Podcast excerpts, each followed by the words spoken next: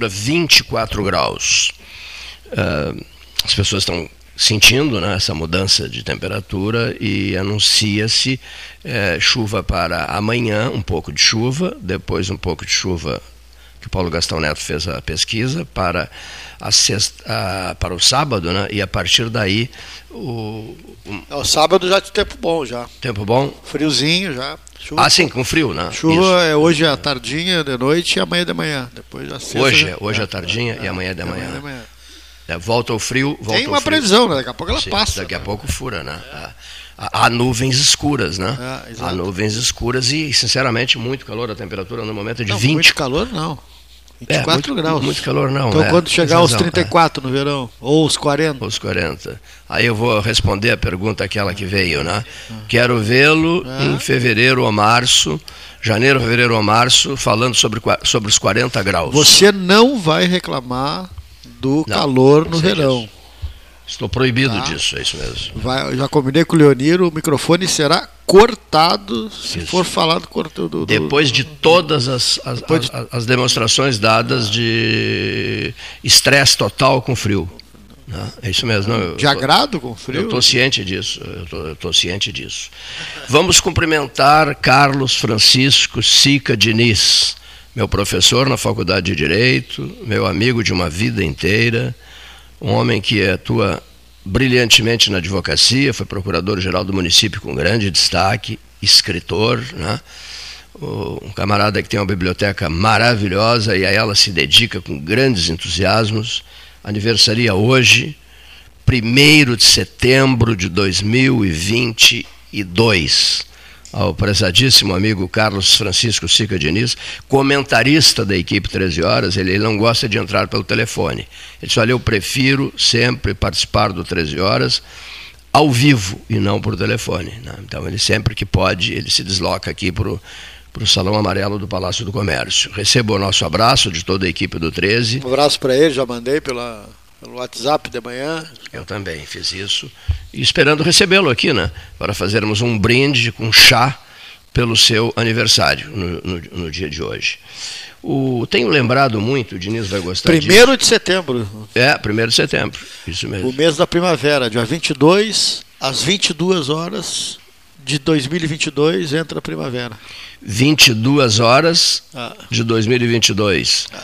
Ah. É, Começa a primavera. Início da primavera 2022. A, a estação que dá a renite, dá alergia. É, barbaridade. Né? A renite é insuportável, os é. períodos de renite são insuportáveis. Muita alergia, né? É. Eu, eu, eu, eu quero contar um, um, episódio aqui. Eh, me foi relatado, eu não assisti essa, essa manifestação do dono do Fazano. O advogado Jairo Halper assistiu e ficou encantado com o relato feito pelo dono do Fazano. Tu acompanhaste não. ou não? Não acompanhaste? É o seguinte é o seguinte: ele concede uma entrevista histórica e, e, faz com que nós do 13, eh, o Luiz Carlos Vaz é quem sempre recupera esse episódio, a presença de dois ex-governadores no Balavora, né? Sival Guazelli e Alceu Colas. Por acaso, chegaram lá, por acaso. Bom, no apartamento 202 do Hotel Fazano, em São Paulo, havia uma pessoa é, tocando uh, uh, saxofone, tá? Uh, mas fazendo um barulho infernal no apartamento 202. enfim, foi um negócio cruel, terrível. Bom, irritou uma barbaridade, por exemplo, um outro morador que estava no 901, no apartamento 901. O apartamento, o camarada que estava no apartamento 901 fez contato com a portaria, dizendo assim: olha, com todo respeito, eu não consigo dormir, era início da madrugada, eu não consigo dormir, não dá para aguentar esse saxofone. Por gentileza, vocês contactem o, o, o, não sei qual é o apartamento, contactem, porque pô, eu sou hóspede aqui, eu quero descansar, eu não estou conseguindo descansar. E a diária não é barata. E a diária não é barata, mas o camarada possesso, o do, o do 901 em estado de choque com, com o saxofone do, do 202. Bom, aí o que, que acontece? Os camaradas que falam vários idiomas, né, tal, o sujeito fez o contato com o apartamento, uh, o sujeito falando inglês, fez o contato com o apartamento 202, dizendo: olha, tá, estamos vivendo tal situação, e, e eu queria aproveitar e dizer ao senhor, diz o, o camarada da recepção. Eu queria aproveitar e dizer ao senhor que, para mim, é uma coisa inusitada, nunca na minha vida aconteceu uma coisa dessas. É, pelo seguinte: o senhor que é o hóspede do, do 202, o senhor é Bill Clinton. No, no, saxofone, né? William Jefferson Clinton, ex-presidente dos Estados Unidos. E quem está reclamando no 901 indignado é George Walker Bush, essa é maravilhosa, né? Ex-presidente dos Estados Unidos. É um negócio. É uma coisa, para mim, é, é, nunca mais vou ocorrer um episódio desse na, na, na minha história profissional. Né? Então eu queria, é, em nome do 901, do, do ex-presidente, pedir ao senhor que parasse com o saxofone, né, de tocar saxofone e tal. Bom, resumindo, uh, no frigir dos ovos, uh, a convite, a convite do Bush, do George Bush, o Clinton foi para o apartamento 901, conversaram a noite inteira e beberam cunhaque até as quatro da madrugada.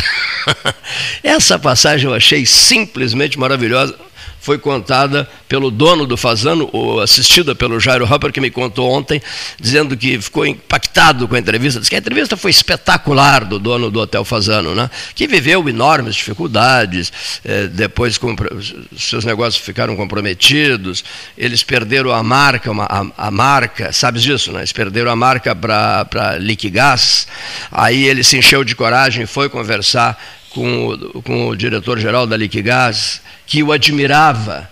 Aí conversa vai, conversa vem, e ele disse, olha, eu queria a minha marca de volta e tal. E o camarada da Liquigás, não, não, tudo bem, é, tudo bem, mas veja, há um custo né? Eu lhe devolvo a marca, mas há um custo para isso. E eles, poxa, mas a nossa família enfrentou gravíssimos problemas. Eu não teria como, é, no momento, tratar de, disso, dessa, discutir com você essa questão e, sobretudo, saber esse custo. Ele disse, não, não, o custo é um sorvete. o cara queria homenagear o Fazano, né? Você paga um sorvete para mim. Aí foram tomar um sorvete e foi devolvida a marca. Uma entrevista maravilhosa. Talvez se consiga essa entrevista no, no YouTube. No YouTube, né? É, no YouTube. Essa do Clinton, do é Clinton do Bush é maravilhosa, né? Os dois em São Paulo. E ainda eu perguntei, mas os dois já algum evento algum evento, é, algum evento que, é, devia haver, é, que os dois iriam participar deles, alguma isso, coisa que era o, já ex, a condição de ex-presidente? os dois já ex-presidentes dos Estados Unidos. Os dois já ex-presidentes dos Estados Unidos né? quer dizer moral da história São Paulo São Paulo São Paulo é, São, Paulo, São Paulo né? não esqueçamos nunca disso. A gente está sempre falando aqui no 13 horas sobre São a Paulo sobre a força de São país Paulo país à parte é, dentro do Brasil a parte, né? aqui, ó, 18 milhões de habitantes a grande São Paulo a Grande São Paulo é um mundo à parte, é isso mesmo. Né? E tudo pode acontecer, né? E, inclusive esse episódio inusitado envolvendo os ex-presidentes dos Estados Unidos, George Bush e, e, e, Bill Clinton. Bom, vamos dar uma examinada. É, me parece, é, Ramacés Hartwig outro dia brilhou intensamente aqui. Quem ouviu do o Ramacés Hartwig foi o doutor Rogério Torres Marques, gostou muito do, do que disse o Ramacés Hartwig. Eu ainda aproveitei e disse ao doutor Rogério, olhe, ele é, foi aluno de um Papa, de Bento XVI, e é um homem muito qualificado, o, o Ramacés, né? brilhou intensamente nas suas andanças internacionais e os cursos que fez na Europa. Mas o que que, além do que disse o Ramacés, nós poderíamos acrescentar é que houve um consistório em Roma, né?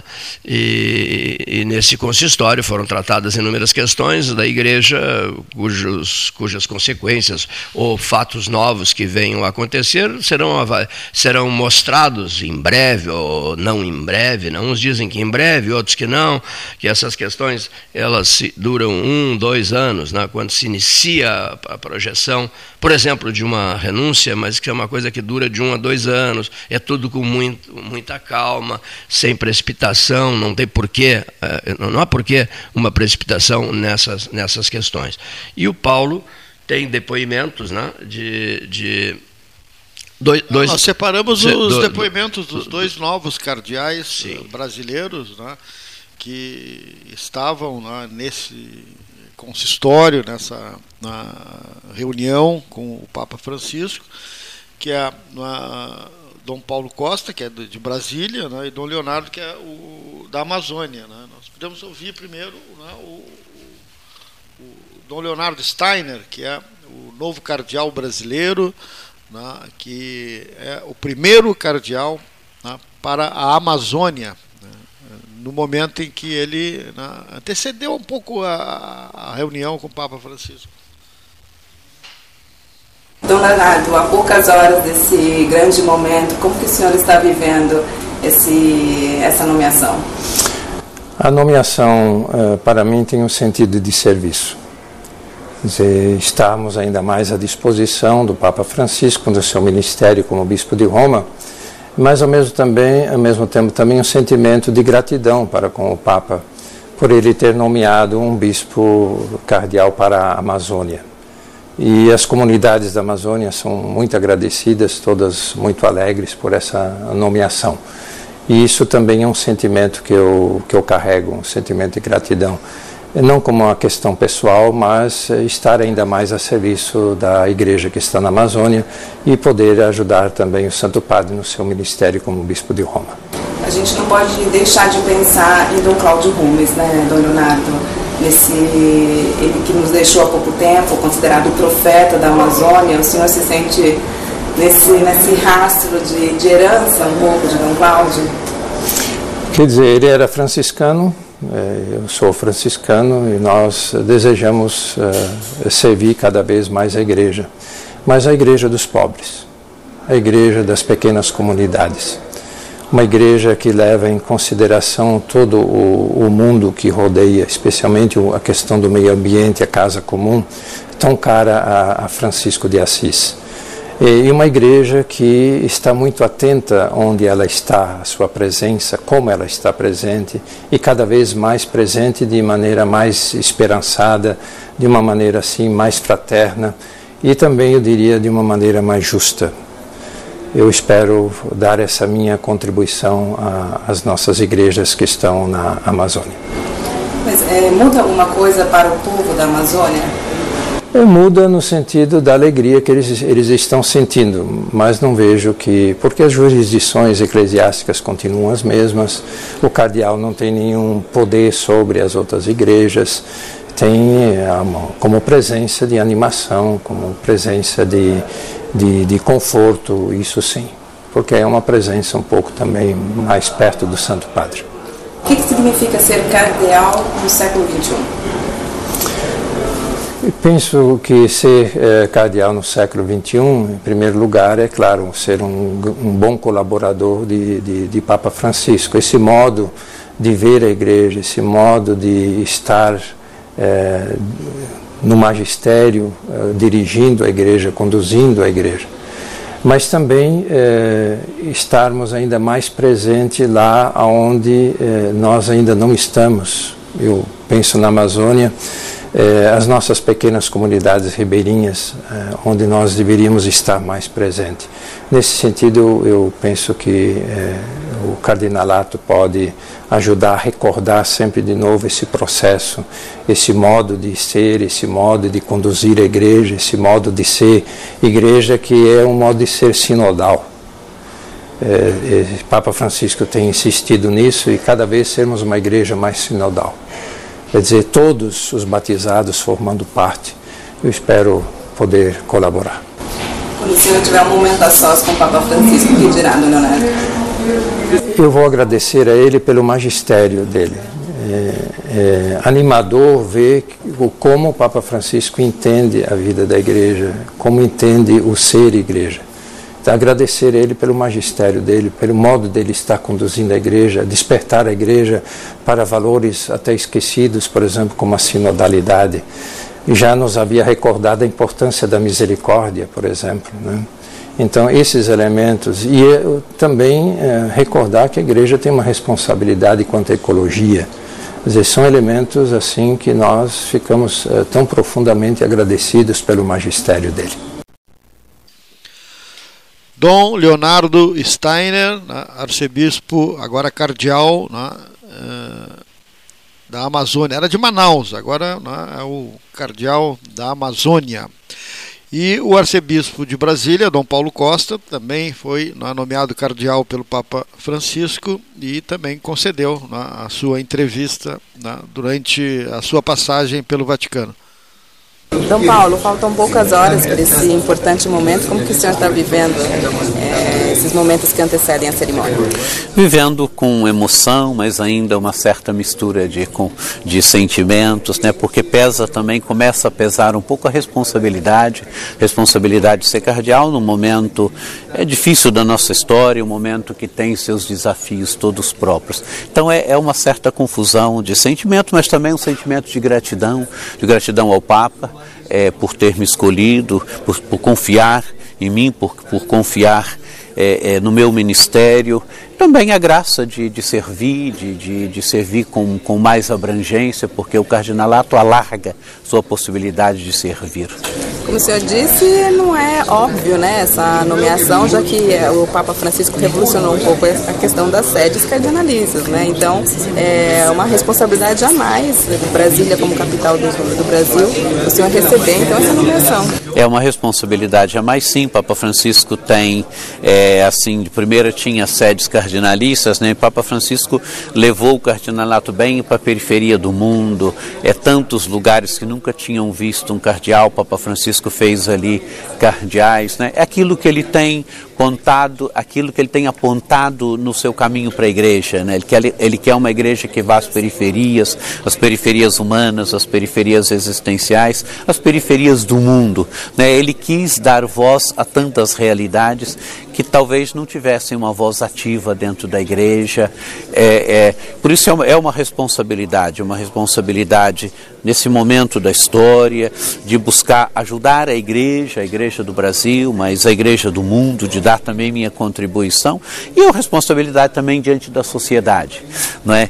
de ajudar colocar em pauta é, é, tantas questões que estão aí, tantas questões sobre as quais a igreja diz uma palavra e que é, podem e devem iluminar a vida da sociedade, seja a questão dos pobres, a questão dos necessitados, a questão dos excluídos, né, a questão ecológica, a questão da grandeza e da dignidade do ser humano. Então, ajudar também colocar em pauta essas questões, suscitando diálogo com a sociedade, suscitando diálogo com as diversas instâncias da sociedade. Eu falo, a gente está vivendo um momento muito particular no Brasil, né? O senhor falou do papel da igreja na sociedade, na questão das eleições, né? Como levar então essa voz da igreja para apaziguar os ânimos dos brasileiros? Acho que a igreja tem que ser sempre uma voz de diálogo, não é? É, um bispo ele tem que ter, e mais um cardeal, ele tem que ter consciência do seu papel no interno da igreja, mas também do seu papel para a sociedade. É, eu fui bispo de São Carlos, é, de, de 2016 a 2020. E é muito interessante a figura de São Carlos Borromeu. São Carlos Borromeu foi um grande bispo no seu tempo e São Carlos Borromeu enfrentou uma peste em Milão no seu tempo é, onde os governantes saíram da cidade e o arcebispo entrou. Entrou para ajudar a assistir os, os empesteados, acho que em 1576, me parece. É, onde o arcebispo entrou na cidade para organizar a caridade, caminhava com a cruz dando esperança, por forma que os empesteados pudessem olhar para a cruz e ali encontrar esperança, celebrava a Eucaristia em lugares públicos de forma que as pessoas pudessem ver e pudessem ali é, é, se alimentar da Eucaristia. Né? Então, o, é o papel social de um bispo, é o papel social de um cardeal, onde um cardeal tem que olhar também, ajudar a sociedade a refletir, a enfrentar as principais questões do seu tempo. Quando o senhor encontrar o Papa Francisco, tiver um momento a sós com ele, o que dirá? Ou agradecerei pela confiança, ou agradecerei pelo por ter é, me permitido, ter me chamado para servir mais perto dele, por ter dado à minha vida uma dimensão mais de universalidade na capacidade de servir, na responsabilidade de servir, a exemplo daquilo que fez Jesus, que serviu a ponto de doar por nós a própria vida. Ser cardeal no século XXI. Ser um servidor, ser um servidor da igreja, ser um servidor da sociedade homem que é, ajuda a sociedade a refletir, a olhar adiante, ajuda a sociedade a refletir sobre as principais questões, ajuda a igreja a refletir sobre as principais questões, sempre olhando para frente, sempre ajudando a, a igreja, a sociedade a responder o que, que o Senhor quer de nós no hoje da história, na complexidade do hoje do nosso momento histórico. 13 mais 27, hora oficial Ótica Cristal. Biscoito Zezé, a marca que mais cresce em preferência e lembrança dos gaúchos na pesquisa Marcas de Quem Decide. Júlia Viapiana Correa, é estrela do dia, nossa entrevistada especial, voltando de gramado, né? Onde, onde recebeu o prêmio de Direitos Humanos da Apergues, né, do procurador Jacques Alfonsin, pelas mãos do próprio, premiação oferecida pela Associação dos Procuradores do Estado do Rio Grande do Sul, durante o Congresso Nacional dos Procuradores, realizado em Gramado. Ao lado dela, o pai dela, Sérgio Correa. Silencioso hoje, silencioso. Ele disse que não vai falar hoje, olha aqui. Vai falar sim. Falou Ao, de manhã. Já falou de manhã. Ao lado dele, Luiz Eduardo Zimmermann Longaray, advogado. Boa tarde. Do outro lado da mesa, de costas para a porta, Fabrício Machello, advogado, professor da Júlia, professor da Júlia. Paulo Gastal Neto. 13 começando com uma importante entrevista caseira. Olha que sorriso bonito da Júlia, né? Tá faceira, foi homenageada, foi homenageada em Gramado. É, a Júlia formou-se, colou grau em maio desse ano. Maio, maio de 2022. Em, e o patrono, e o patrono foi, foi o senhor? Com a presença do nosso patrono, professor Fabrício Matiello. Ele boa tarde, Cleiton. Boa tarde, boa tarde, ouvintes do Pelotas 13 Horas. É, antes de entrarmos aqui, eu falava como essa sala, esse salão amarelo fica no nosso imaginário, né? Tu nunca tinha vindo Nunca aqui. tinha vindo aqui, mesmo meu pai participando do debate há muitos anos, é, e ele sempre falava, né, dessa mesa, desse, desse local, e vivia no meu imaginário. Então hoje é um prazer estar aqui conhecendo né, estar do outro lado do microfone falando sobre uma premiação tão importante para Pelotas, um reconhecimento estadual, um reconhecimento nacional, é, para a nossa Universidade Federal, para a nossa cidade e para o interior do Rio Grande do Sul. Né? Tu tinhas eh, conhecido o Balavora, não? O estúdio do Balavora não, também não. Também não. Mas como ouvinte, sim. Como ouvinte, sim. Como ouvinte, sim, dos tempos do Balavora. O 13 saiu, tens 23 Três. anos. O 13 horas saiu do Balavora em agosto de 2000. Agosto de 2000. Meu Deus, meu Deus. Tu tinhas um ano, né? Ela tinha um ano. Paulinho tem foto lá. É que aqui a gente muda da idade de todo mundo, né? Nós mudamos a idade de todo mundo. É. Olha aqui só. Então, Júlia com vocês. Professor, o Paraninfo. Com o muito primeiro orgulho. a fazer uso da palavra. Muito Nossa, orgulho. Boa tarde aos amigos. Boa tarde Longaray, Sérgio, Júlia, Cleiton, Paulinho, Leonir e aos que nos ouvem. É, é uma honra ter sido é, professor da Júlia e hoje saber do prêmio, não sabia. Vim aqui como mais uma das minhas é, investidas, entre aspas, aqui no 13, para reforçar, fazer coro ao meu amigo Longaray, nós temos temas palpitantes, né, Longaray? É verdade. E, mas é um prazer, uma alegria ver a Júlia, ver o Sérgio, pai dela, parabéns a ele também, porque eu, o, o Júlia, o trivial, o, o, o óbvio e o corriqueiro seria nós tratarmos de direito em faculdades de direito.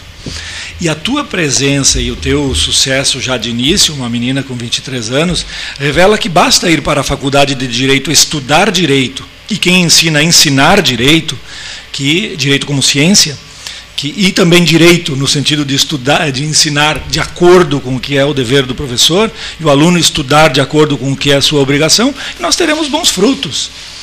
E infelizmente o, o ensino jurídico no país virou, o ensino jurídico não, só. O ensino, de um modo geral, virou uma fonte de pregação ideológica.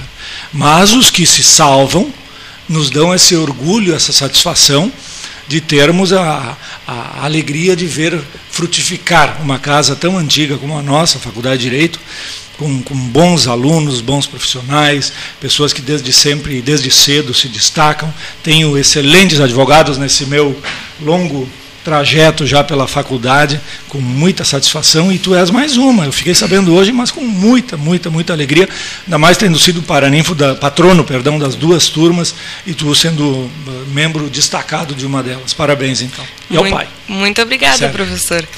E realmente isso me recorda muito, eu sou ouvinte assíduo do 13 Horas, E eu sempre acompanhei a, a luta do, do Cleiton sobre essa questão de levar o interior do Rio Grande do Sul, levar o sul do Rio Grande do Sul para a evidência né, no, no cenário estadual.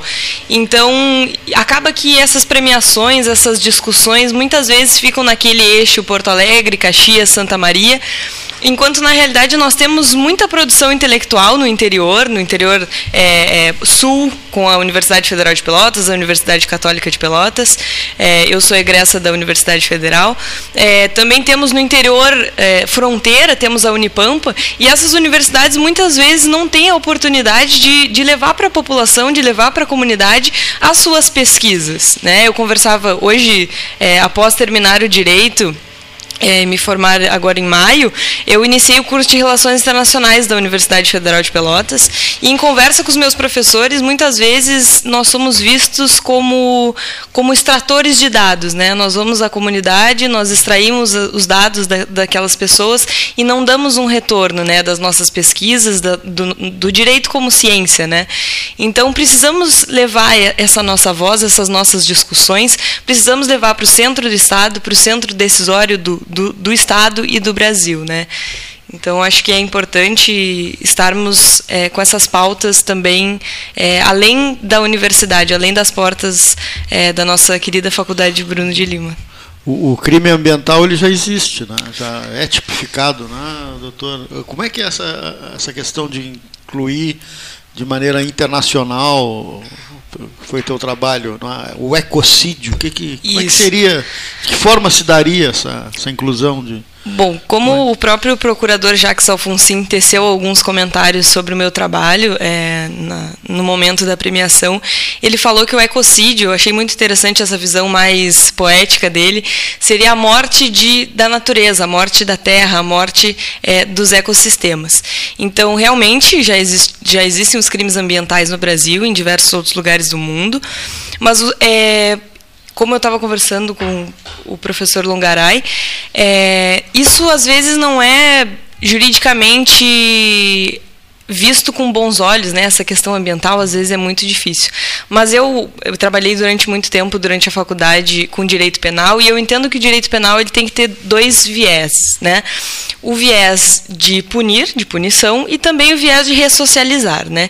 Então a minha, o intuito do meu trabalho é, é não criminalizar internacionalmente o ecocídio, para que ele seja um crime julgado pelo Estatuto de Roma, né, que, que pelo Tribunal Penal Internacional, o Estatuto de Roma é o tratado internacional que criou o Tribunal Penal Internacional, mas não como um método apenas de, de punir as pessoas e de punir os países pelos, pelo cometimento do crime de ecocídio, mas também como um viés de reprimir que isso aconteça novamente. Né? Tivemos aqui no Brasil recentemente é, duas, dois estouros de barragens né, em um curto espaço de tempo. Então, como que a punição do primeiro crime não foi suficiente para evitar essa, esse segundo acontecimento? Né?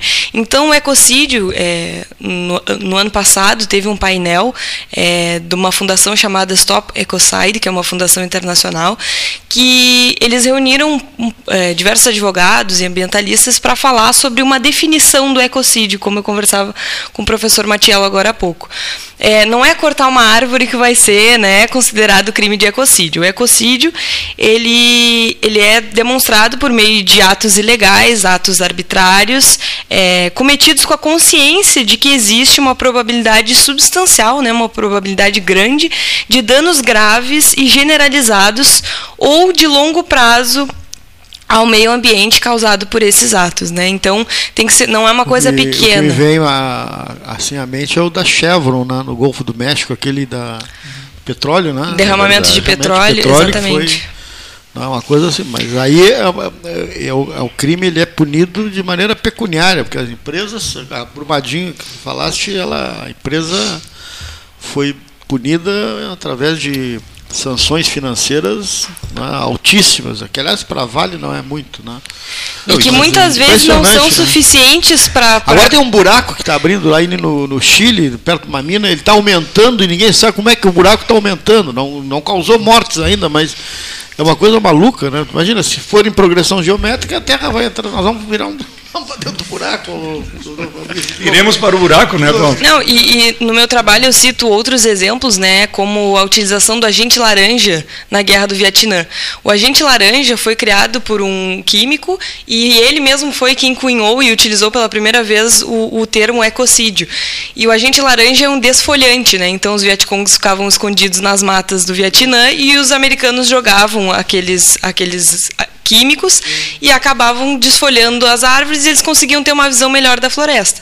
Só que o que, que acontece? O desfolhante, é, além de ter é, retirado as folhas das árvores, contaminou o solo, contaminou os lençóis freáticos e as pessoas até hoje nascem com problemas de saúde decorrentes é, da utilização daquele solo, né, do consumo de produtos cultivados naquele solo e também da água. Né? Medicamentos, remédios que causaram tanto. Uma enorme responsabilidade. Talidomida, tá né? na, na época, é. nos anos 50, 60, era um medicamento que gerava um problema nas pessoas, que, nas crianças que nasciam com um braço menor, uma perna menor. É. Sem até braço. Empresa, é uma coisa interessante, interessante a... trabalho. Agora também nós estamos vendo um, um, uma possibilidade do acontecimento do crime de ecocídio, né? Porque uma das, das, dos outros exemplos que eu uso no meu trabalho é o acidente na usina de Chernobyl. E hoje nós estamos aí com a usina de Zaporizhia na, na Ucrânia, com essa possibilidade também de, de haver um desastre, né? É, eu acho interessante, Júlia, porque na verdade nós temos a, a legislação individual, nacional, digamos assim. Ela, essa legislação traz traz punições no, no, ambiente micro, digamos assim, mas em caráter macro, que seriam as grandes catástrofes, nós teríamos punições semelhantes às pequenas ocorrências. Exatamente. Por isso que é, é, realmente é necessário redimensionar essa ideia de punição, até mesmo em caráter internacional. Evidentemente, e aí é uma, uma, uma posição minha quanto a isso, nós estamos internamente criminalizando tudo, né? Daqui a alguns dias respirar, que não é o caso do teu trabalho, que é muito importante em nível internacional, digo assim, para se criar uma legislação que, que, que reprima esse tipo de, de acontecimento. Mas é, essa ideia de que tudo, tudo, tudo passa. Nós chegamos ao absurdo de ter uma legislação que diz que maltratar cães e gatos constitui um crime mais grave do que maltratar outros animais. É, eu não consigo entender. A ovelha sofre menos que o gato, o papagaio menos que o cão, e aí nós vamos individualizando, particularizando e trazendo uma ideia de que respirar é crime daqui a pouco. Né? E quando a gente deveria ter essa preocupação voltada para acontecimentos maiores, de maior vulto, com maior repercussão, com maior gravidade, como é o caso de, de, dessas práticas nefastas num ambiente muito mais até supranacional, digamos assim. Né? E pode ser, pode ser nacional, mas o interesse é supranacional. Supranacional e às vezes até internacional, né? Como essa questão que o Paulo citou. É, dos, banalizar, né? Do, Sim, isso, banalizar. É. É. Sim, tudo é criminalizado como essa questão também dos derramamentos de óleo, né, de, de petróleo em águas internacionais, né? Como é que a gente pode fazer para evitar isso? Porque circulam, né, sobre esses acidentes muitas imagens é, que nos causam um mal-estar muito grande, né, dos animais cobertos de óleo, né? Então esses dias eu via e agora o assunto acaba sendo outro, mas eu há dois ou três dias, Paulo, a propósito da tua observação, eu vi gente querendo equiparar o que o que chamam de gordofobia ao racismo e, e querendo punir a, a, chamada gordofobia, que é, é. Fobia é medo, então na verdade não é nem. É, traduzindo literalmente seria medo de gordo, mas na verdade o que se quer reprimir é o preconceito contra as pessoas gordas ou obesas. Mas a, a tal gordofobia é um assunto para ser resolvido do ponto de vista civil e do ponto de vista de crime contra a honra, se houver crime contra a honra. Mas nós vamos. Quer, quer dizer, daqui a pouco nós vamos deixar de falar ah, sim, a propósito do que é isso? Porque uma pessoa denunciou um médico que disse que ela tinha que perder peso, porque do jeito como ela estava gorda, ela corria o risco de morrer. A, a pessoa foi lá e denunciou o cara. Dizendo que ele estava sendo preconceituoso. Daqui a pouco nós. nós Por dizer a verdade. Isso, incentivaremos, incentivaremos a obesidade mórbida, que tem esse nome exatamente porque mata, ou ao menos faremos de conta que ela não existe, porque estaremos sujeitos à gordofobia. Eu não sei onde é que a gente vai parar, mas imagino que haja um fundo de poço e que lá exista uma mola para que a gente possa a gente ser volta. propelido em sentido contrário, porque, por favor. Né? É, você tem aqui o exemplo do. Saiu na Folha o ano passado de um, um integrante de uma junta de, de cirurgia que o médico mandou ele cortar o cabelo e ele, o médico teve que se explicar para o delegado e, o delegado pediu desculpas para o médico. Não, não é questão de preconceito, doutor, é questão de higiene. higiene. Numa sala de cirurgia nós não podemos ter cabelo, inclusive o, o, o, que vai ser operado, a gente tem que raspar ali a, o local da cirurgia, porque se cai o cabelo, ele pode ter uma infecção e morrer. Aí depois o delegado pediu desculpa. A que ponto a gente chega né, nessas coisas? Né? É, é, tempos difíceis, né? Tempos difíceis. Não pode se banalizar. É. E essa, essa hipersensibilidade a que todos estamos Não banaliza a questão né? do, do, dos deficientes mesmo, a lei dos deficientes, que foi uma lei super né, bem-vinda para incluir, né, uma legislação inclusiva para que aqueles que têm uma deficiência motora, uma deficiência grave sejam incluídos no mercado de trabalho para poder ter né, o seu espaço na sociedade, seu, ganhar seu salário, aquele que é cadeirante. Que é... Bom, foi se abrindo o leque da, na, na, da, do, do deficiente que qualquer, uma mínima deficiência auditiva já é considerada deficiente, já tem um, uma pessoa que, né, por um acaso, perde um dedo, já é incluído. Acontece que estão tirando lugar daqueles que realmente são deficientes, têm uma capacidade locomotora, incapacidade locomotora, que realmente são deficientes, né, que não têm uma perna, que não têm um braço, que estariam no mercado de trabalho. As empresas, com essa abertura do número de, de, de, de deficientes que existem hoje, ela consegue pegar aqueles que vão melhor suprir, né, atender às suas necessidades, e mais uma vez, os verdadeiros deficientes, aqueles cadeirantes, aqueles que não possuem um membro, ficam de fora do mercado e do trabalho. E aquelas cotas por então, autodeclaração então, de cor, Paulo? Ah, autodeclaração, ah, é, o sujeito se declara negro, e é, e é absolutamente, do, do, ponto de vista fenotípico, branco. É. Aí vai para a justiça discutir, se ou ele, é. ou quem foi alvo dessa declaração, se o sujeito tem direito a cotas ou não. Ele começa a dizer, não, mas eu me sinto, porque meus antepassados. Bom, aí, aí nós perdemos a seriedade no debate. Né? Um registro, aproveitar e fazer aqui. É, o, esse teu trabalho premiado em, em, em, Gramado, ele teve a orientação da, do, do do professor Doutor, Ricardo Vasconcelos. Ricardo Vasconcelos, né? Procurador da União, e agora estava ouvindo o professor Matiello falar e relembrando que tive a honra de ser aluna de diversos membros da mesa 13, né? O professor Oscar Magalhães, professor Pedro Macir, professor Fabrício Matiello. Professor Oscar José Magalhães? Sim, professor Gonzales. Presidente da Associação. São amigos, amigos do inverno. Do inverno. Terrível professor Oscar, viu? Ele, hoje ele está em choque com o dia de hoje. É, hoje deixou transtornado, é, é turbadíssimo. E, e, o professor Gonzalez é, é da Associação ah, dos professor... Amigos dos Avestruzes. Presidente da Associação Internacional de Amigos dos Avestruzes. Né? A Penélope, que é a avestruz mor, é, a, é a mascote da associação. A Penélope nasceu no pátio da casa do, do Nelson Mandela. que maravilha. Tive o prazer de Doutor ser aluno José desse... Fernando Gonzalez, Exatamente. fluente ele, né? Fala bem, hein? Muito, uma oratória impecável, né? Por que, que esse camarada nunca quis fazer política, concorrer num processo político, né? Pressão ele recebeu de meio mundo, né? Porque ele fala a verdade demasiadamente, não pode. tu querias ver o teu professor Gonzalez fazendo, participando do processo político? Está te ouvindo, ele está te ouvindo lá em Moro, Redondo. É, era, era, era, não é mais açoita cavalo, Júlia, é, é fustiga equino. Porque senão o sujeito toma uma cavalo folia. Olha só, de, de, lá de onde ele me dava aula, né? Eu, meus dois últimos anos Criativo. da faculdade foram remotos e ah, o professor remotos. me dava aula de lá. Então, Aos, dizer... Com o som dos passarinhos ao fundo, né? Falando de processo isso, penal, isso. tribunal do júri, morte, os passarinhos cantando ao fundo. Quer dizer, uma sala de aula universitária. Uma sala de aula universitária. E esse local lá, né? É. Eu sempre esqueço o nome. É, ele tem 50 pavões. Eu sei. Não, que andam livres. Livres, livres, livres à vontade lá. É, bom, prosseguindo, 13 mais 46, aquele cavalheiro que está ao teu lado, olha aqui, ó, Estava contigo em Gramado? Estava comigo em Gramado. Sempre, como, como sempre. disse Luiz Carlos Vaz, com um sorriso de orelha a orelha. Ah, eu, eu, li a manifestação do Vaz. Um sorriso de orelha a orelha.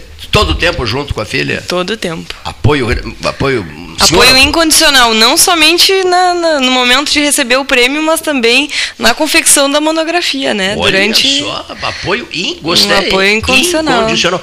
E ele é um jovem, né? Um jovem. É um jovem, né? Jovem senhor. Jovem. Não, é um jovem, é um jovem. Só tem cabelos brancos, nada mais, né? Só ah, tem... Cabelos brancos por cabelos brancos, acho que todos nós temos alguns, né? Eu também já tenho, então. Brabo é quem não tem Mas eu me lembro aqui de uma menina que tu trouxe aqui, Isso sua mesmo. filha. Mas não era ela, então. Era outra? Não, não tem outra. Mas tu trouxe uma aqui com 10 anos. Então deve Ela tinha 10 então, anos. pode ter sido eu. É. Muito novinha. Eu me lembro que tu ainda disse, não, ela queria muito vir aqui conhecer, aí ela ficou ali, ó, do lado da porta ali. É. Muito novinha. Assistindo. É. Muito novinha. Talvez seja, a tonalidade do estúdio não era o amarelo na época. É, salão verde. Época, salão verde. exatamente.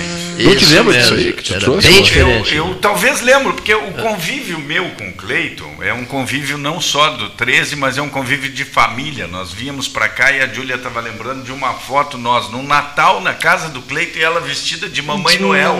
Vejam bem, pequenininha. Entregando os presentes. É. Então, é, o convívio é familiar, né? desde a mãe do Cleito, a família mundo. toda. É. É um vínculo muito grande. Mas Ué, talvez ela tenha Ela não participou, ela veio conhecer. É. Conhecer, é, é, é, possível. O, o Longaray recupera essa cena que eu não lembrava. Porque com o pai que eu tenho, também sempre fui muito fã do rádio, né? Então, sempre que possível... E tem uma desenvoltura... É. Né? É. é verdade. Pô.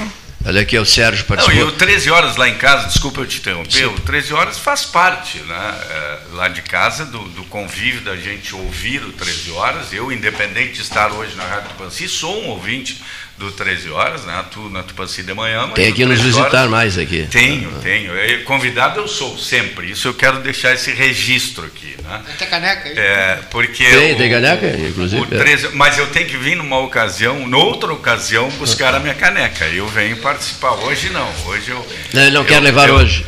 Diz que não quer levar hoje. Eu hoje vim só acompanhando a Júlia aqui, que realmente, Cleito, é, é uma satisfação, sabe? A gente é, poder observar. Eu disse para o Matiello, quando nós te... fomos num sábado pela manhã, eu Isso. disponibilizei meu carro junto com as colegas dela de faculdade para fazer o convite para os professores que seriam homenageados. Né?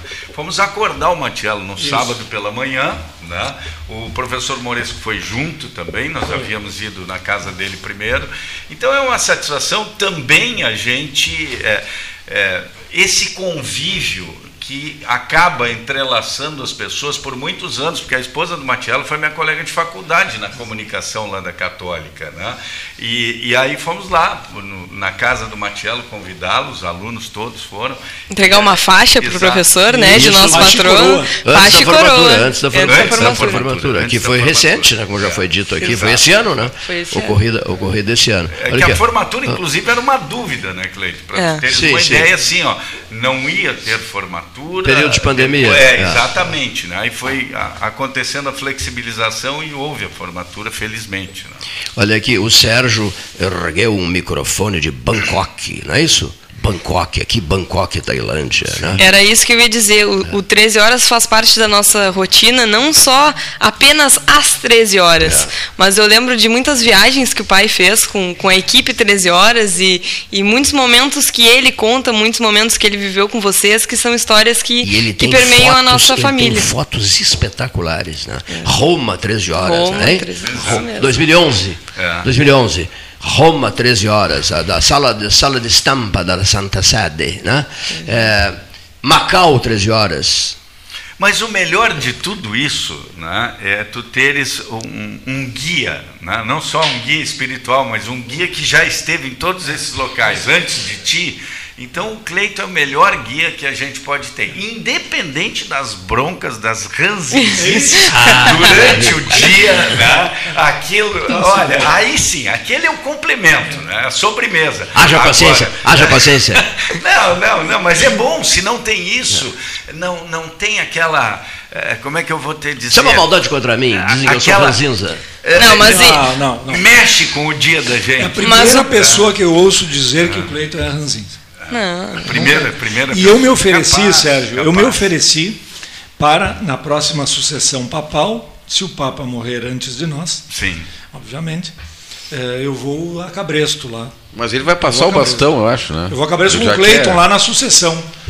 do Papa. Irei, e não adianta ele querer fugir. Irei, aqui, sem dúvida. Não, e não daremos carona mas, para políticos é. em Mas Roma, o pai né? Quatro, olha aqui, a mesa, a mesa na sala estampa terá Paulo Gastão Neto, Fabrício Matiello, Ramsés Hartwig já, já confirmou a presença dele quando o Papa eh, deixar o, a, as suas funções. Né? Não se sabe quando, também não interessa quando. Não né? interessa. Mas o pai ele falou esses dias em renúncia, né? Não, não ele está encaminhando, é. acho. Não, não, mas não, a curto, não no curto prazo. Não no, não no curto prazo. Olha aqui, esqueci. Tóquio, 13 horas. Sim. O Sérgio Correia e eu viajamos com o Rasolim e o Grêmio. Lembra? Exato. Viajamos com o Rasolim e o Grêmio. Ainda outro dia eu fiquei lembrando daquela nossa viagem, o Rasolim falando com pedindo autoriza autorização para o piloto, né? o MD-11 da Varig, Exato. depois pedindo é, licença aos, aos, aos, passageiros para rodar Exato. a manifestação da irmã do Senna e tal. Foi um voo histórico aquele, né? Um voo histórico e uma transmissão inesquecível para nós. É, era feito todo dia o Tóquio 13 horas de lá tarde da noite, por função do, do, da diferença horária, Sim, e nós observamos, nunca saiu isso da minha cabeça, Sérgio, os edifícios de, de, de, de na área de informática, todo mundo trabalhando, meia-noite, uma da manhã, duas da manhã, três da manhã, a pleno, lembras? Sim, a pleno sim. os edifícios, é, todos iluminados, envidraçados e muita, muita luminosidade, e a gente viu, viu as pessoas trabalhando, os funcionários na área, da área de informática, todo mundo trabalhando na, na toda a madrugada japonesa. Essa questão do trabalho, eu recordo que as ruas, elas, as ruas centrais de Tóquio, nós ficamos bem pertinho da estação de trem Shinjuku Station, Shinjuku lembra, Station, né? Isso mesmo. Uh, Hotel Sunroad Tokyo Hotel. Isso mesmo, e Rota do Sol. as ruas são feitas com as placas imensas de concreto e eles uh, à noite vêm, colocam tipo uma, uma barraca em cima daquela placa, levanta a placa e vão mexer em telefonia, tubulação de água, tubulação de tudo, mexe na madrugada madrugada. Isso mesmo. Mexe na madrugada, faz concerto na madrugada, né? É, é, coloca aquela tipo uma barraca em cima, assim, uma pirâmide, né? Porque se chover, está coberto ali, né? Então eles trabalham na madrugada. Nossos companheiros de viagem, José Ricardo Castro e Maneca, Maneca Valente, Valente, né? O Maneca Valente. ficava irritadíssimo porque os restaurantes de Tóquio são fechados muito cedo. É. Não sei, restaurante é que nem Caxias do Sul, né? Não, não, é mais ou menos. Né? Acho, que, acho que fecha antes os de Tóquio, né? Exato. Oito da noite. O Maneca, é. o Maneca Matiello e Longaray era fantástico assim, ó, a, a, a, simplicidade do Maneca, né? Porque se tu precisasse sair do hotel em qualquer lugar, assim, que levasse um uma máquina fotográfica, alguma coisa que não tivesse embalagem, o Maneca levava numa sacola da Velocino Torres. Isso mesmo. É, é. Lá andava ele com a sacola da Velocino que Torres. Figura, né? Fantástico. Gostava de fazer Fazia caminhadas. propaganda, né? Longas, cara. Propaganda internacional, né? É, isso aí. A Velocino Torres está em Tóquio. Hein? É, Meu Deus exatamente. do céu. Isso era o ano de 1995 uh, para ser preciso, 28 de novembro de 1995, não? Foi naquela eu, oportunidade eu, que tu fez a preleção para o Grêmio lá, no vestiário do Grêmio antes do jogo. Não, é, não, não foi bem uma preleção. É, que quando eu entrei no saguão do, do hotel, do Prince Hotel, né? O, me olhou com um pavor o Filipão. É, porque ele se lembrou da preleção que eu fiz para o Brasil de Pelotas contra a portuguesa no Canindé. É. Foi convidado para fazer a pré-eleição. E, e, nós tomamos quatro. Ficou em pânico, Aqui, Filipão? 4 a, 4 a 0 ou 4 a 1, não me lembro. Não, ele, ele acho que ele lembrou-se do, do, do, Canindé. Quando ele me olhou, bateu pavor, se nós voamos juntos com ele também, né? Mas bateu pavor na fisionomia dele. Ele, ele lembrou do Canindé. Mas isso é uma bobagem. Tu não estava no Mineirão, por exemplo. Isso mesmo. E aí, o que, é. que, ele vai alegar o que, o Filipão? Que eu estava na frente da televisão, é. vendo né, e torcendo contra Como sete. É, bobagem. É, tem razão, não tem nada a ver, não tem nada a ver. Isso é só, isso é o pessoal que faz essa brincadeira. Aliás, eu fui durante a vida toda, todo mundo me cobrando essa história. E agora está botando o Atlético Paranaense na final da Libertadores, hein? Agora, né? Agora. Ah, sim, ele é. colocou o Atlético, o Atlético não, Paranaense. Não, falta um jogo, mas. Falta, falta. Tá na vantagem, né? pô. Tá na vantagem. Bom, Ganhou, ganhou, ganhou o primeiro jogo no Paraná, no empate, agora está na e final. agora tem o jogo de volta, né? E ontem o Flamengo fez quatro lá em Buenos Aires, no Vélez. Ah, em Buenos Aires? Em né? Buenos Aires. E o que, que o Flamengo precisa do quê agora? Pode perder de três no Maracanã e está tá na final. Ah, o Perder Flamengo de quatro, já está na final praticamente? Não, não. não, mas é um jogo quarta-feira que vem. Já dá para dizer que está na final? Ah, já, não vai tomar quatro. Está na final. Então, se teríamos uma. Se se o Palmeiras passar pelo, pelo Atlético, nós teríamos outra final, Flamengo e. De novo. Flamengo ah, e Palmeiras. Eu achei muito triste na fotografia, estava vendo ontem à noite, na tarde da noite, a foto do, do Abel, treinador do Palmeiras, muito entristecido. Não esperava esse 1x0 né, lá, de, lá, de, lá, de, lá de Curitiba, né? Não esperava esse 1x0 jogou muito, Curitiba, né? Mas é 1x0, 1x0 é, dá para reverter, né? O Atlético ganha, porque senão fica todo aquele é, é. tempo mesmo, mesmo é, eixo. É Palmeiras, é Flamengo vão decidir tudo. É, o, Atlético ó, tem. o Sérgio fez fotos, por exemplo, é, casais japoneses, assim, né, sentadinhos, né, no Estado Nacional de Tóquio, a gente nunca vai esquecer isso, sentadinhos, jantando. Chegava o garçom com o jantar, colocava a bandeja na frente da, da poltrona deles no estádio, e eles, na maior serenidade do mundo, jantando nem olhavam direito para o jogo, né? Nem olhavam direito para o jogo. E um imenso telão, outro é. problema, né? Sim. O telão dentro do estádio, uma coisa maluca, né? Quer dizer, terminado o jogo, em questão de minutos, esvazia o estádio. Notaste isso? É uma rapidez. É, é só, impressionante. Em questão de minutos, esvazia o estádio. Na grande Tóquio, então com 25 milhões de habitantes, né? aquele jogo, aquele estádio, aquela. Aqui no Rio Grande do Sul, por exemplo, era o, fim, era o maior acontecimento da face da Terra, né? mas para Tóquio era só um bairro de Tóquio que estava eh, levando a sério aquilo ali, para o resto do, da cidade. Da cidade, nem bola, nem, não estavam nem aí para Grêmio e, e, e Ajax. Né? E até porque foi um período que a seleção brasileira de vôlei estava no Japão estava, jogando. Isso mesmo, disso? estava no Japão. Esqueci de dizer, o Antônio Carlos Baqueri Duarte, Sim. outro companheiro nessa jornada. Né? Lá, lá, lá, em Tóquio. 1995. O tempo passa e o homem não se dá conta. Só recordando uma, uma cena que eu recordei uh, domingo agora, quando fomos para Gramado, né, nós entramos ali, a Júlia queria conhecer há muito tempo o templo budista ali em Três Coroas. Que é muito né? bonito. E vale muito a pena bonito. Visitar, é, é vale é a pena. Bonito, e eu lembro que nós fomos a um templo em Tóquio, ou Kyoto, não lembro bem, é, são... Sanjun Zangendo. Isso. Templo de Sanjun Zangendo e, em Kyoto. E aí, para tu entrares, Matiello, Longaray, Paulinho, e, e, ah, essa é boa. É. é, tens que tirar o calçado. Né? Tirar o calçado. E, não aí, pode falar lá dentro, não, né? Não pode, não tem que estar em silêncio. Quando tiramos os calçados, o Maneca diz assim, e não vão roubar os nossos sapatos. aí todos, Brasil, eles, né? todos eles falavam, todo mundo caminhando do, do, do, aí me chamaram, não virás? Eu digo, não, vou esperar que vocês visitem o templo, depois eu entro sozinho, né? porque eu quero ficar em concentração total no famosíssimo templo de Sanjun Zanjando, em Kyoto. Né? A deusa Kanon. Né? Maravilha aquilo, né? Que lugar, que lugar, que lugar maravilhoso. O Japão tem uns locais nas estações de metrô, quando as pessoas esquecem alguma coisa, deixam ali é. guarda-chuva, é. uma carteira, uma bolsa. Ah, deixei no trem, vai ali que está ali. É, fica exposto, né? Eles expõem é. para que o proprietário, vai lá ao, e pegue, né? ao visualizar, possa, possa pegar. Né? O Paulo, por exemplo, conseguiu localizar o famosíssimo incenso de rosas, né? Japonês. Não há, não há incenso melhor na face da terra do que esse incenso japonês, no coração de Tóquio, né?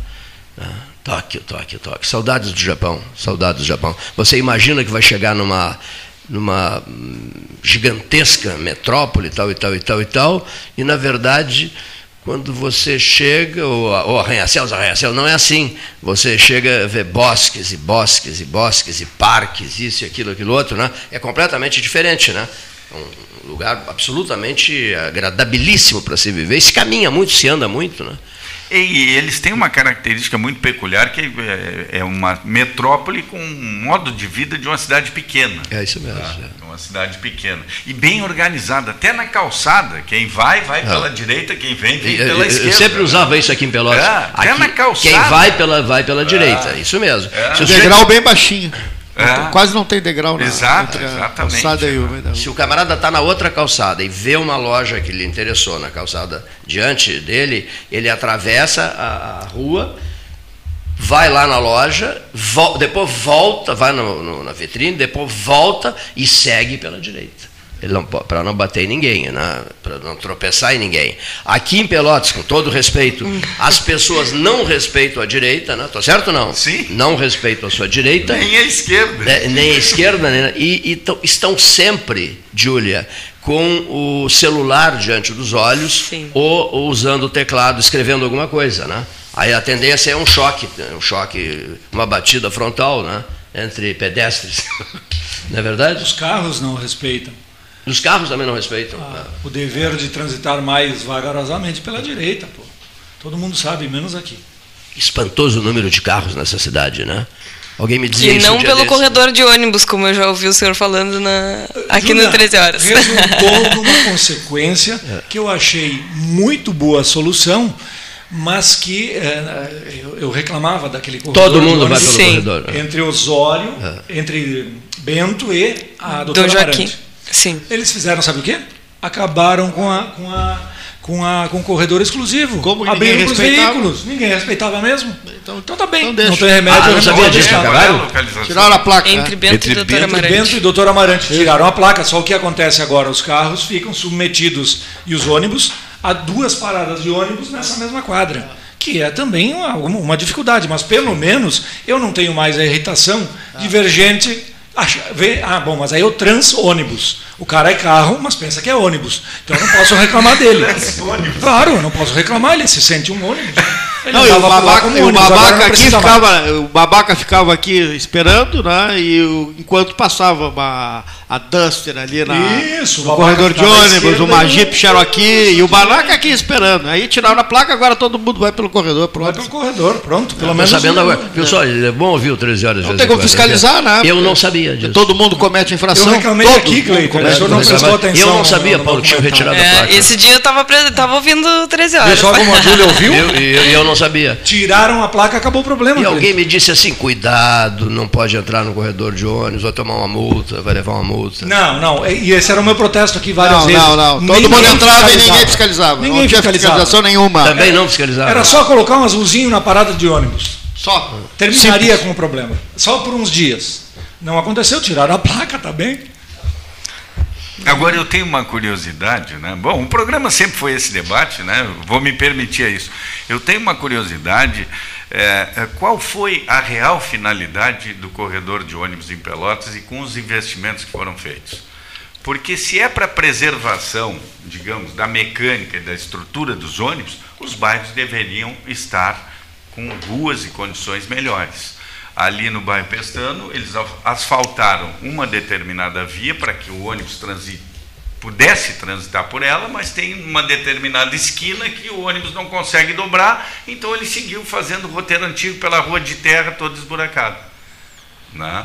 Então eu, eu gostaria de entender qual foi. Mas na Osório, eu acho, Sérgio, que na Osório é para preservar a pavimentação. Sim, que ali ela danificava muito. Porque, é, porque aquela, aquele concreto é bem grosso e é a única coisa que aguenta o peso desses ônibus. Senão, Não, é, é para agilizar quem usa o, o transporte, Sim, quem o utiliza o transporte é, coletivo é. em determinado horário, que ele vai se deslocar mais rápido, também, igual também, ao carro. É. Essa é a questão. É. Só que como ninguém respeita o corredor de ônibus, não mudou nada. Entendeu? Não muda nada o efeito que era pretendido não Exatamente. Não teve, né? Chegava no bairro mais rápido. É, aí é a fiscalização a... né, que tem que atuar. Pois né? é, exatamente. Aliás, eu gostaria até de fazer uma menção aqui. Eu vim semana passada nesse programa aqui, falei do atendimento lá do IP, né, que é feito pela prefeitura hoje, ali na Previpel. E em seguida, né, passou dois, três dias, outra, nessa semana, agora no início dessa semana, me ligou o assessor né, de imprensa do IP né, perguntando qual era o motivo da insatisfação, o que, que havia acontecido, etc., e prometendo providências. Então, né, eu quero parabenizar aqui o, o Cleito aqui pelo programa, porque o programa é muito ouvido né, e a gente tem retorno. Já aproveitando também né, para é, fazer eco aqui de uma, de uma reclamação de uma moradora que mora ali perto da Católica, dizendo que voltou toda aquela função daquele aglom daquela aglomeração de pessoas. Né? Barulho. Barulho, moto com cano aberto, passando né? e, e o, interrompendo o trânsito. É um problema sério, eu passei por ali também. Eu vi que é, da Teles até a Dom Pedro, pela pela Gonçalves Chaves se demora uns 15 minutos. Da então, Teles até Dom É uma Pedro, coisa né? de louco. Né? E, e, isso aí é, atrapalha os estudantes que estão lá né? estudando. E, a, e a, o que, que, tem que acontecer de novo? O que já fez, o que já fez é, cessar esses atos? Ou seja, a segurança, as forças de segurança da cidade, através do gabinete de, integrado né, de, da, das forças policiais aqui em Pelotas, Polícia Civil, Presente Guarda, a Guarda Municipal, os agentes de trânsito têm que agir ali também, a Brigada Militar tem que se fazer presente no local de forma massiva, para que isso aí, né, é, não sei se vai acabar, mas pelo menos atenuar essa situação ali que os moradores ali não estão mais aguentando eu novamente. Lembro, eu, eu o problema do, voltou. Do tempo do IASE, do João Manuel King, que se, que se queixava muito, porque os alunos se queixavam, não conseguiam assistir direito à aula, tal era o barulho infernal. É que toda né? quarta, eu, eu, eu, procurei saber ali com o estudante, toda quarta tem uma, um, uma festa num, num num local, né, uma boate aqui na cidade, que é ali perto, e aí ali se vende ingresso, e aí a pessoa, o pessoal bebe, né, geralmente quem não tem aula à noite. Né, vai Inferniza lá, aqueles né? que estão. É, exatamente. Então mesmo, a gente mesmo, faz aqui o apelo. E mesmo né? as pessoas que residem naquela região ali, que se queixam muito. Né? Para que a prefeitura, que coordena essas forças de segurança, né, traga para si, né, é, coloque na mesa esse problema e que atue novamente, porque isso já, isso já havia acabado. Lá em 16, 17, havia acabado com a, justamente com a presença das forças policiais ali. Nós é, na época foi realizado, junto com o Pacto pela Paz, uma proibição de beber na rua, né? Então, todos os estudantes que iam tinham que consumir as bebidas dentro do bar e depois podiam sair. É, mas parece que não, não foi levado a não termo, foi né? levado, né? Não foi, é. não, não, durante um tempo legal, é, né? Durante um tempo até funcionou, né? Ali no início de 2018, mas depois realmente não... não não vingou. Um, outro item, é. o, quatro ou cinco pessoas se manifestaram dizendo que a frase do Gastal marcou, foi, marcou, marcou forte. Ele disse aqui que num domingo à tarde, né, é, quando engarrafa completamente a Adolfo Fetter, né, ah, é. se alguém sofreu um infarto no Laranjal, morre. Né, se, se, não, caso não, haja um, caso não haja um médico lá no Laranjal disposto a atender, agora se tentarem trazer para a cidade, não conseguem trazer. É uma coisa, repercutiu uma barbaridade esse comentário dele. Ou seja, é um assunto seríssimo, né? Você fica só de drone ou de helicóptero, etc. Não. Pelas tem helicóptero? Não, né? Não, das 18 helicóptero. às 20 e 30, quem mora no Laranjal, né, o teu ah. caso, o meu também, é, domingo não pode te deslocar para a cidade. A pessoa já sabe que aquele horário ali não tem como. Tem que ficar em casa, tem que aguardar até as Pro, 20 30 Proibido pra... sair, proibido, proibido, sair, proibido sair de casa. De, delicado isso, hein? Imagina, um problema de saúde. Uma, chama o helicóptero de emergência, não há helicópteros em Pelotas. Ele, quem tem helicóptero. é um incêndio. É né? Rio Grande, é Rio Grande, o quinto distrito naval, né? Tem helicóptero. Né? É o único que tem, né? O resto do sul do estado não. Não se tem helicópteros. Aqui nenhum, não há nenhum helicóptero aqui que se saiba. Né? Bom, o Sérgio faz rádio e, e a pergunta que eu vou fazer, o Sérgio vale para todos vocês, inicialmente ao Sérgio. Motivação eleitoral sua para o pro processo de 2022. 2 de outubro, dentro de um mês e um dia, é isso? Hoje é 1 de setembro, né? é isso? isso? Dentro de um mês e um dia. Né? Eleições 2022 e tal. Quem está muito motivado nesta mesa aqui? O senhor é um deles? Não. Pleito, é, nós, por consequência da atividade, né, é, temos que nos motivar. É, porque eu acho, eu não, não gosto de achar, eu acho que o rádio é um elemento muito importante de forma a esclarecer, a trazer. Aqui são debatidos pautas e assuntos. Né? É, o, o que me deixa triste hoje, eu quero ser muito franco contigo, porque tu começou com a pergunta por mim, é que a própria população brasileira, né, ela se auto-julga e se exclui. E como profissional de comunicação, eu quero te dizer o seguinte: nós vivemos um tempo de muita dificuldade, porque qualquer a polarização trouxe uma leitura de que qualquer é, expressão que tu utilize ou qualquer posicionamento que tu tenhas, tu só tens direito na cabeça dessas pessoas de pertencer a um dos dois lados. Tu não tem, nós, nós fomos excluídos, as pessoas foram excluídas de não pertencer a nenhum dos dois lados que estão polarizando essa eleição. E nós temos o direito de não pertencer. Temos, nós temos o direito de simplesmente veicular uma informação. qualquer comentário que se faça, o senhor é rotulado. Exatamente, também, né? exatamente. Rotulado. Então isso é que me preocupa e admiro, quero dizer, por que, que eu gosto de ouvir o 13 horas? Porque eu admiro quem se posiciona, né? tem o direito de se posicionar. Agora, eu vejo que o profissional de comunicação, se ele se posicionar, ele perde né, a credibilidade da imparcialidade. Hum. Aí eu acho que ele se declara: olha, eu defendo essa posição e ele deve ir em frente, assumir isso sem problema algum.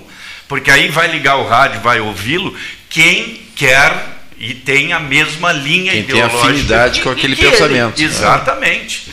Agora, caso contrário, principalmente nós que somos do interior, o interior, infelizmente, está ali o Gastal com o netbook aberto, nós dependemos da notícia que é produzida pelos grandes portais que tem um representante lá em Brasília, aonde estão os candidatos, que são aquelas pessoas que estão lá visualizando o fato que acontece hoje. Então aqui nós já consumimos muitas vezes um prato já com tempero né? já temperado por quem está lá vendo aquele fato. Se nós todos que estamos aqui olharmos aqui para a rua 7 de setembro, esquina 15 de novembro, e vermos um acidente, cada um talvez vá trazer a sua versão do acidente. É verdade. Né? Então é importante é. que a gente é, é, veja isso, e isso é o que me preocupa hoje, Cleito. Me preocupa e muito. Né? Porque todos nós, claro que queremos um Brasil melhor né? um Estado melhor, todos nós queremos.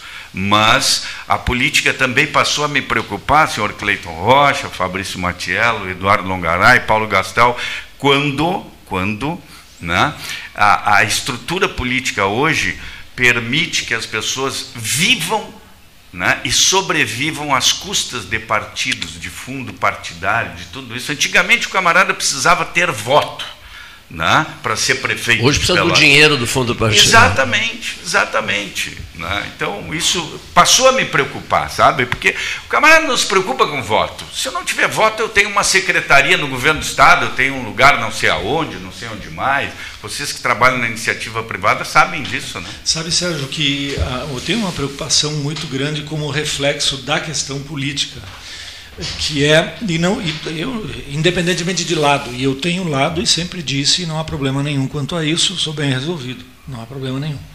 Uh, mas a, a, questão política nos legou uma tragédia no meu ponto de vista que é a insegurança jurídica.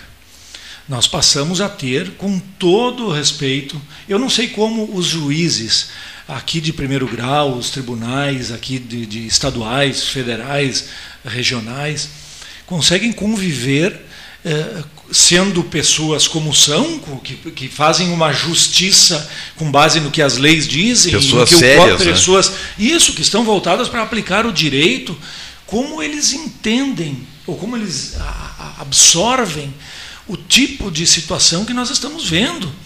Onde nós vimos ontem aquele senador, o tal do Randolph Rodrigues, que é uma figura, para mim, Assim, Patética. É isso, uma, uma figura caricata, um sujeito sem expressão nenhuma para o estado dele, que se tornou, e ontem havia uma manchete na TV, o, o, o, o senador-geral da República.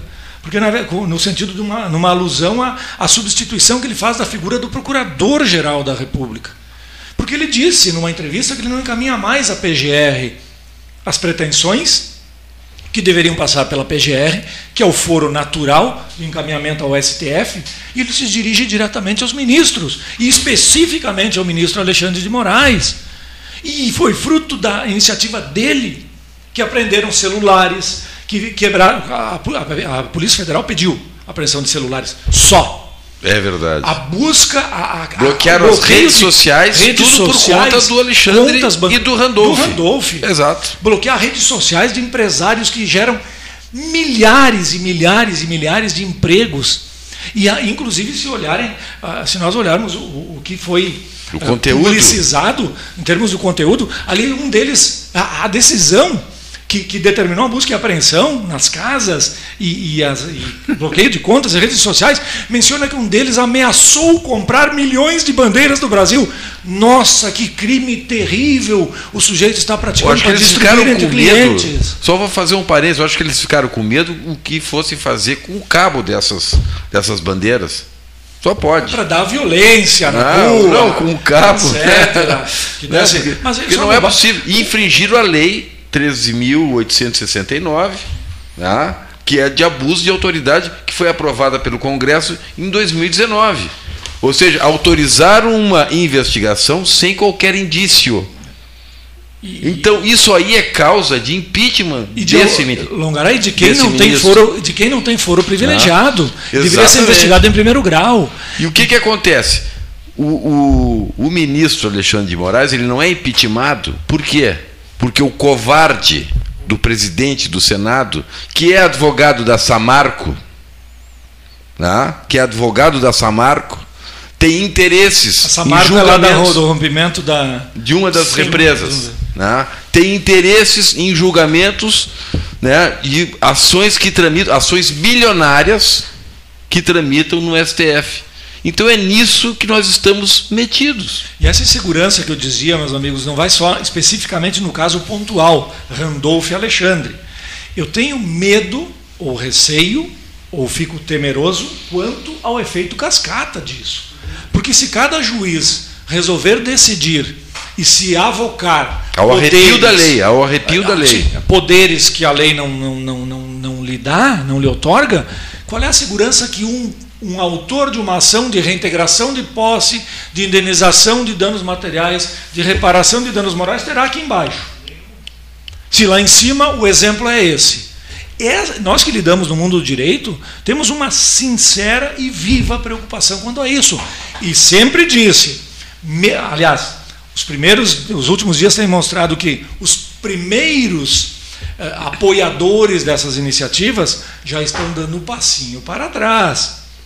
Houve editoriais aí criticando, porque hoje quem cala a boca do adversário é aplaudido. Amanhã a sua boca estará sendo calada. E não me venham com essa história de que isso é um discurso retórico e apenas abstrato. Isso é perfeitamente possível. Nós temos gente presa do, do, do interior do país por, por situações de opinião. Ontem completou, desses dias completou um ano de um deles preso, não me lembro o nome por ameaças ou por algo assim em relação a ministros do STF. E que muitos dizem que foi apenas opinião, então um desabafo sem potencial ofensivo real, que eu não conheço a fundo, mas eu vou pelo que as notícias falam. E então, que segurança nós teremos aqui na planície, não, se lá no topo. E quando se isso, pensa né, que isso. o sistema democrático é um sistema de freios e contrapesos, onde ninguém pode tudo, mas o Alexandre de Moraes pode tudo. Por que, que ele pode tudo?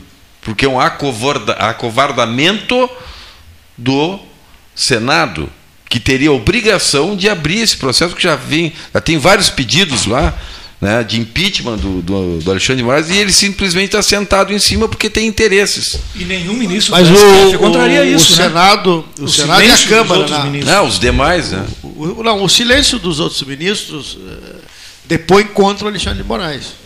Meu entender. Tu achas, Paulo? É, depois contra ele, porque parece uh, cria um constrangimento na corte. De alguns... Mas o presidente deveria chamá-los. Olha, o tá pior demais. silêncio, ah. o pior silêncio é o do legislativo, é da Câmara e do sim, Senado. Sim, sim, a omissão. Com raras, com, com raras exceções. E, e... Sim, sim. Ah, raras exceções. Um deputado, um, um deputado é gaúcho. O Marcel o, o senador Lazia Martins, que e é candidato deputado federal, que tem na, diariamente se manifestado sim, sim, nas suas alguns, redes sociais. Né? Existem alguns que. Tem, tem, tem, tem se posicionado. Deixaram uns valentes. Mãos, né? Deixaram nas mãos de uma pessoa, sim. o presidente do Senado.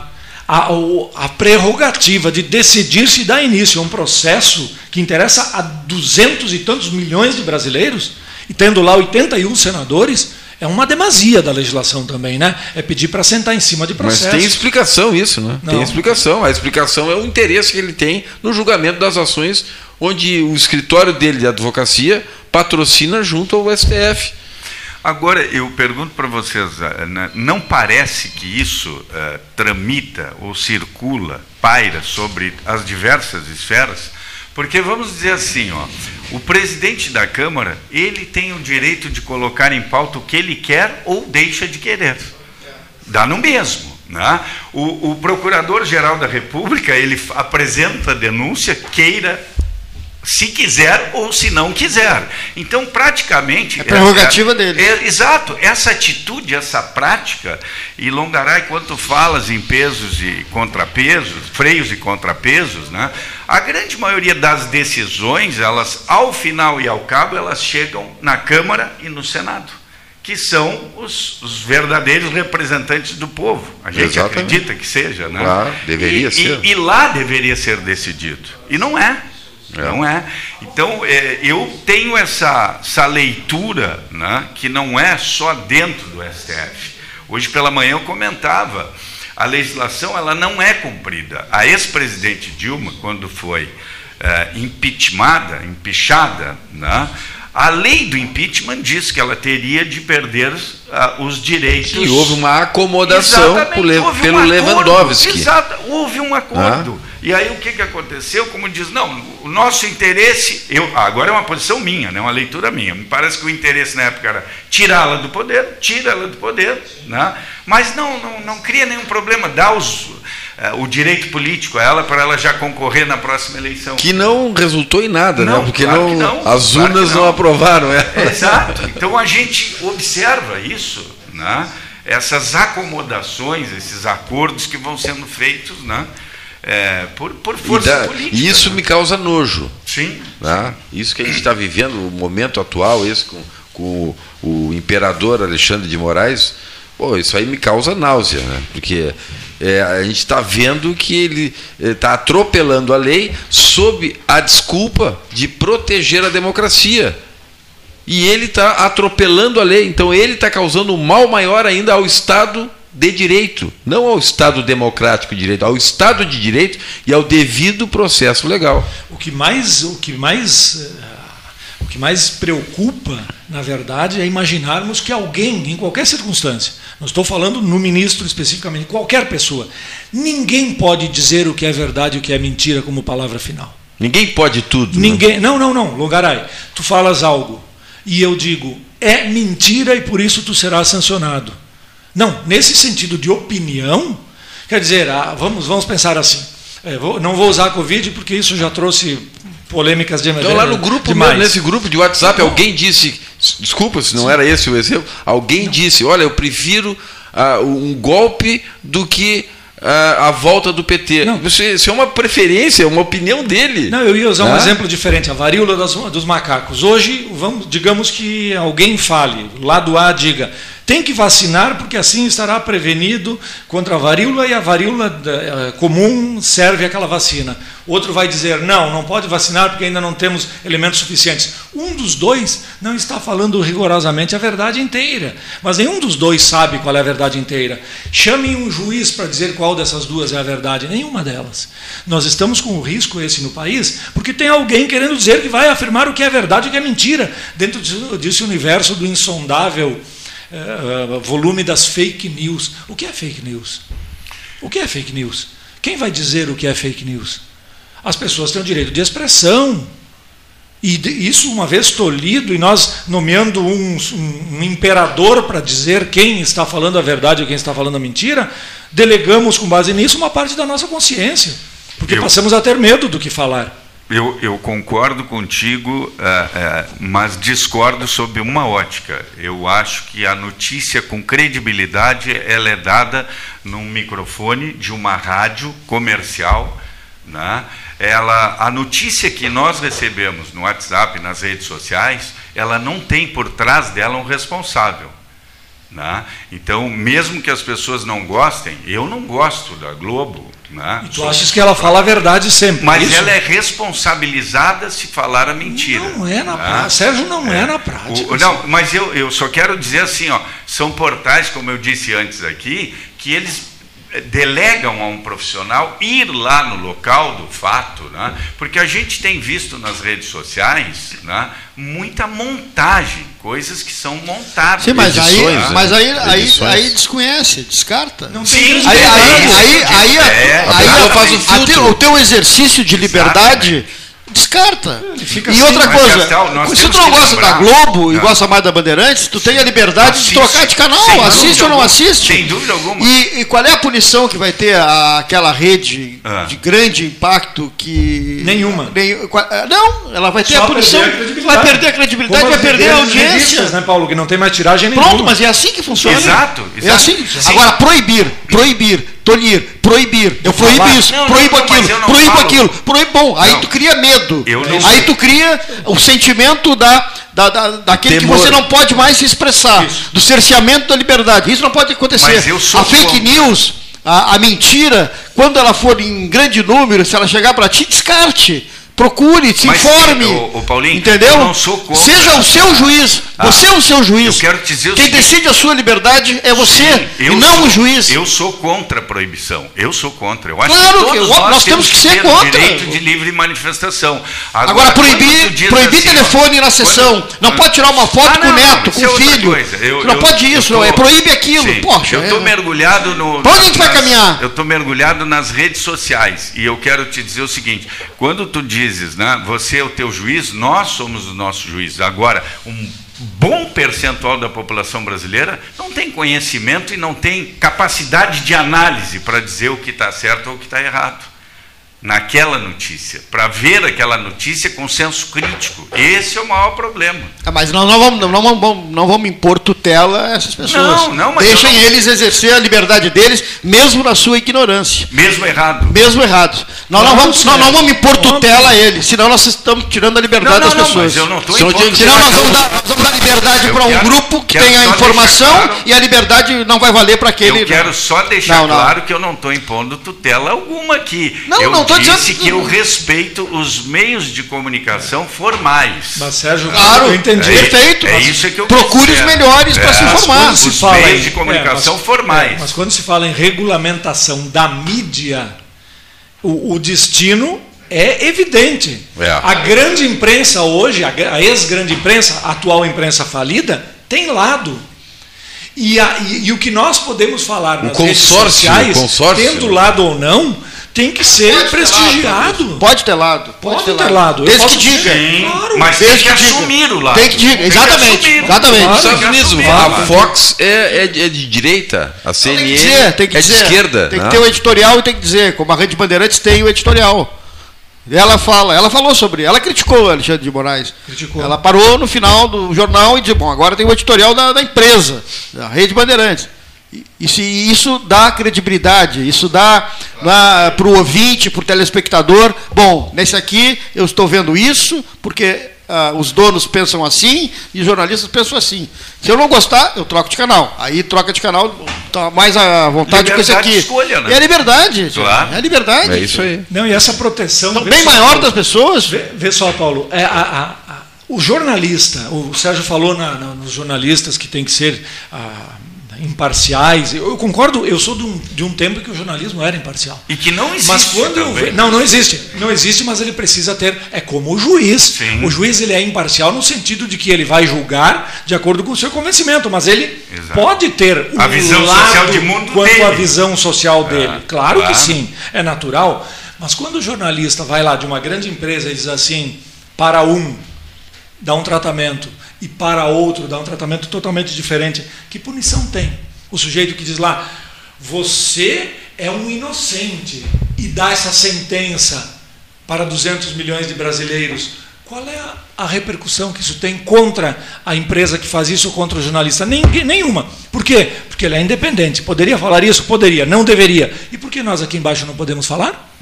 Não, nós podemos falar. Eu, então. eu, eu, acredito que nós podemos e devemos Se falar. ele pode. Ao contrário, né? nós podemos e devemos falar. É, o, o, que eu me referi foi exclusivamente à rede social. Né? Porque a rede social, até aqui, não, não falando é, na esfera maior do, do país, mas até em Pelotas, às vezes as pessoas é, publicam notícias que não são verdadeiras. Eu não participo das redes para não me expor, Sérgio. Sim, Sempre falei. Sim. Mas eu, eu porque eu, não, eu tenho um pavio curto. Eu não vou aguentar um, um imbecil do outro lado, eu falando alguma coisa, o cara me largando desaforos, como eu vejo que acontece. Agora, eu, eu respeito o direito que todos têm de dizer, inclusive as imbecilidades. Só que se eu não quero me expor, fico fora. E os outros que falem o que quiserem. Se eles me afrontarem, eu vou para a justiça. Já fui mais de uma vez. Não, isso é, é perfeito. Né? Não, nós temos que exercer o direito de expressão livre, qualquer um. Né? Tem a, lei que regula isso. A, a, e, e responder por eventuais abusos, né? Ah, Evidente. É, isso, aí, isso, aí, já tem lei para isso, como disse o Matiel. É. É. é. a minha preocupação é com informações que se deturpam. Né? Mas o que é deturpar uma informação, Sérgio? Pensa. Pensa. O quê? O que é deturpar? Quem vai dizer se a informação é deturpada? O que é desinformação? É alguém que está informado deixar de ser. Sim. Esse é o sentido literal. E, e as pessoas estão informadas para serem desinformadas? Ou a tal desinformação é que as está informando?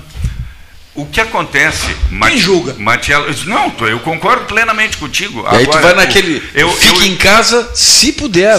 Que nunca foi dito. Houve uma retratação ali. Houve uma retratação ali. Agora viram que isso aí estava errado.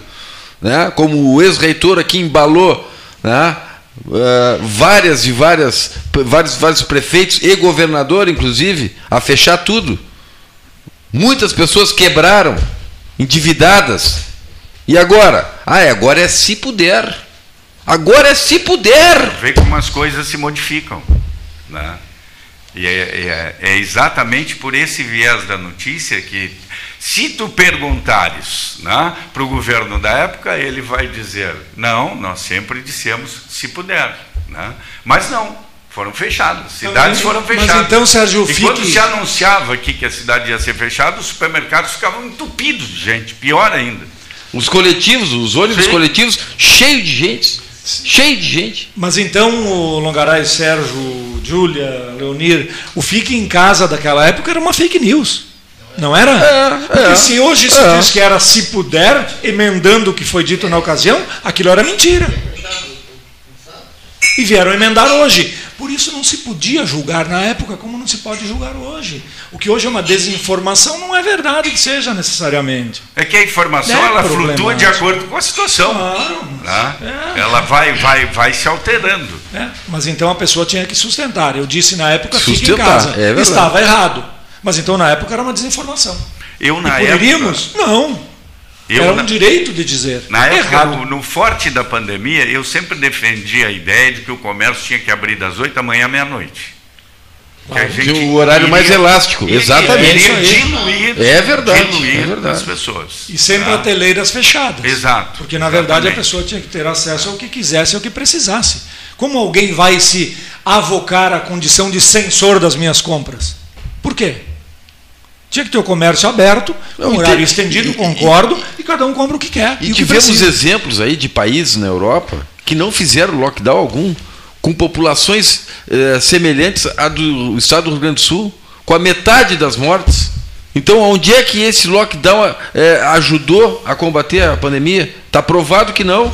Longaray, eu vejo que o lockdown na época, ele é, uma leitura minha, né? Ele foi muito mais para que a gente não tivesse uma superlotação nos hospitais. Porque nós não temos uma estrutura hospitalar para atender se tivéssemos um grande número de pessoas acometidas da Covid com necessidade de internação hospitalar. Eu vejo só por isso. Nada Pois é, mas, mas, mas isso aí não se, não se coloca em pé quando a gente compara números com países que não fizeram esse lockdown e não tiveram essa superpopulação nos hospitais. Qual é o país que mais fez lockdown? Suécia. Ah. Qual, qual, foi o país que mais fez lockdown? A China. A China. Tá até, hoje, hoje, até hoje. Até hoje. hoje. É, tá resolve? Hoje. Não resolve. Era uma fake news? Não sei. A pessoa podia estar ah, convicta de que era aquilo, mas aos olhos de hoje, olhando o seu resultado da China, não era verdade. Aliás, a China, a China é uma caixinha fechada, né? ninguém sabe. Né? É. Nada é verdadeiro a não ser naquele momento. Por isso, Sérgio, o perigo de alguém naquele momento dizer que estamos errados ou certos. Sim. Esse é o grande dilema. É não podermos, não podermos dizer o que queremos dentro dos limites que a lei permite, porque tem o censor mor calando a nossa boca com uma mordaça. E até porque estávamos falando de algo que era desconhecido para todos. Sim, claro. Né? Sim, mas aí, aí, aí tinham os doutores né, que se arvoravam, né, os donos da ciência, né, que diziam, não, a ciência, ah, tu é negacionista, tu sai na rua, tu é negacionista. eu, eu fui chamado a atenção porque eu corria lá perto do, do Barro Duro, né, numa, na estrada deserta, sem máscara. Pô, por favor, facilita a nossa vida. Bota máscara para correr, mas eu tô, tô num lugar deserto. Né? Então, não, mas a ciência, que ciência? Os caras não A ciência das grandes farmacêuticas, aquelas que fabricaram as vacinas, é essa a ciência? É essa a ciência que o ex-reitor da Federal defende? É Por favor. Por se, favor. Se estabeleceu paralelo a isso, eu acho que uma, uma, um confronto político também, né? Claro, ideológico, é, é verdade. Um é verdade. político ideológico. Olha a mão do senhor Leonir Bade da Silva se, despedindo. Ele cortou a nosso direito de expressão. Isso, não, mas foi bom. Cleiton, eu, eu adorei, é, sobre maneira de dar uma provocadinha, porque estava tranquilo o programa, o programa, né? O programa não é tranquilo, né?